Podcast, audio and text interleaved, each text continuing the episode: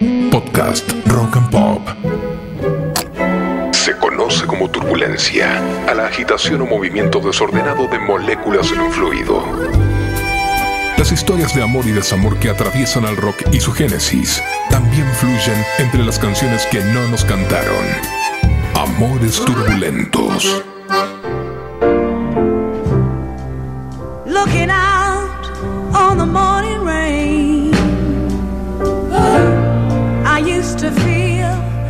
So uninspired.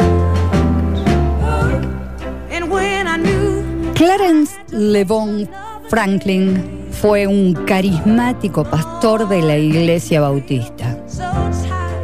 La voz del millón de dólares, como le decían, era conocido por sus poderosos sermones y por ser confidente del grandísimo Martin Luther King.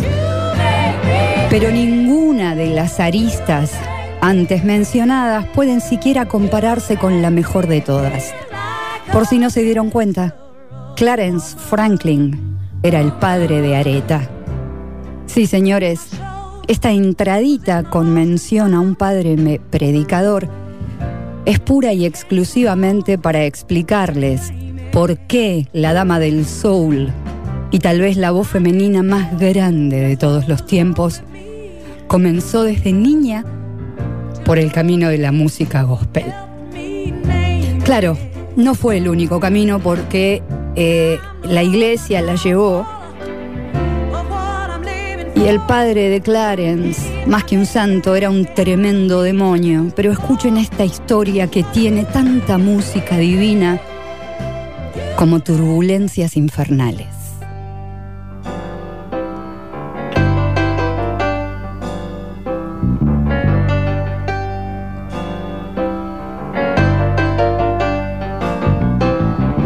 Areta nació un 25 de marzo en el año 1942 en el estado de Tennessee y el primer aguijón que se le clavó en la garganta fue quedarse sin madre a la edad de 10 años. Ahora va otra y esta va sin anestesia. Ya sin mamá, Areta tuvo al primero de sus cuatro hijos a los 12 años. El padre del hijo, un compañerito de escuela, aunque dicen que nueve meses atrás había pasado una noche a solas con el cantante Sam Cooke.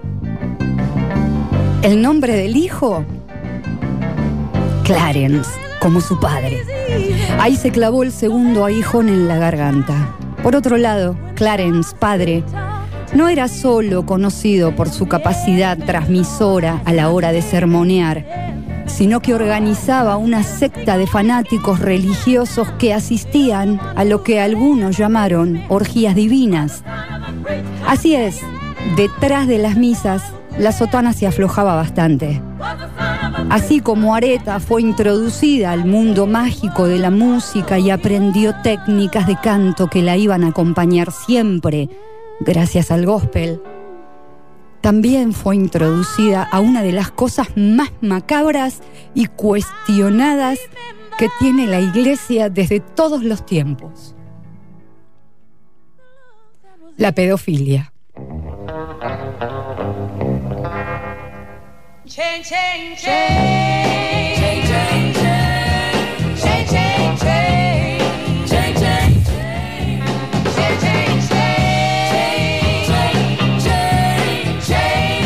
Dicen algunas fuentes que Clarence obligó a Areta a parir a su hijo homónimo contra la voluntad de una niña pequeña que tampoco entendía muy bien qué corno le pasaba a su cuerpo. Así las cosas, dijimos que esta iba sin anestesia.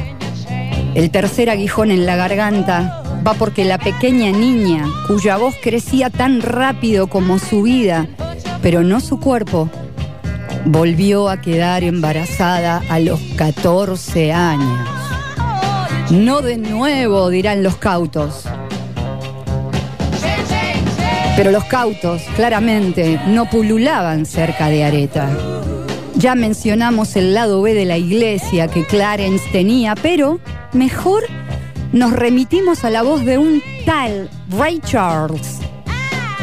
que en sus propias palabras declaró lo siguiente. La iglesia del padre Franklin era un circo sexual que cuando se trataba de sexo puro, esos tipos eran más salvajes que yo. Y eso es decir algo.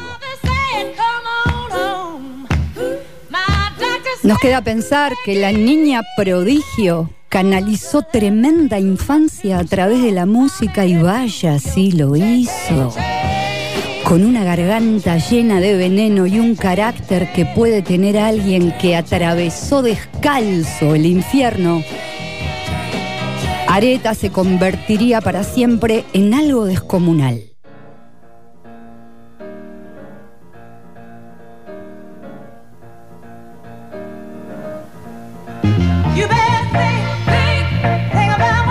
Con 20 años intentó alejarse de todo el mundo que había sido protagonista en su vida. Se mudó a la gran ciudad, se la jugó por completo con la música secular y fichó con Columbia Records.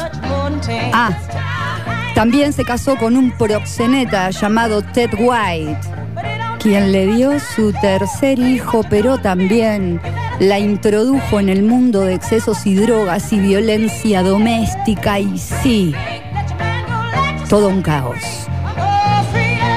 El paso de Areta en Colombia fue fugaz y pronto formó parte de la plantilla de Atlantic Records, donde ahí sí empezaría a ser la figura que todos conocemos. Respect, You Make Me Feel a Natural Woman y Say a Little Prayer fueron algunos de los bombazos que posicionaron a Areta como la nueva cara de la industria. Sus éxitos se siguieron acumulando y acorde se hacía más famosa y acaudalada, también se ponía más violenta y adictiva.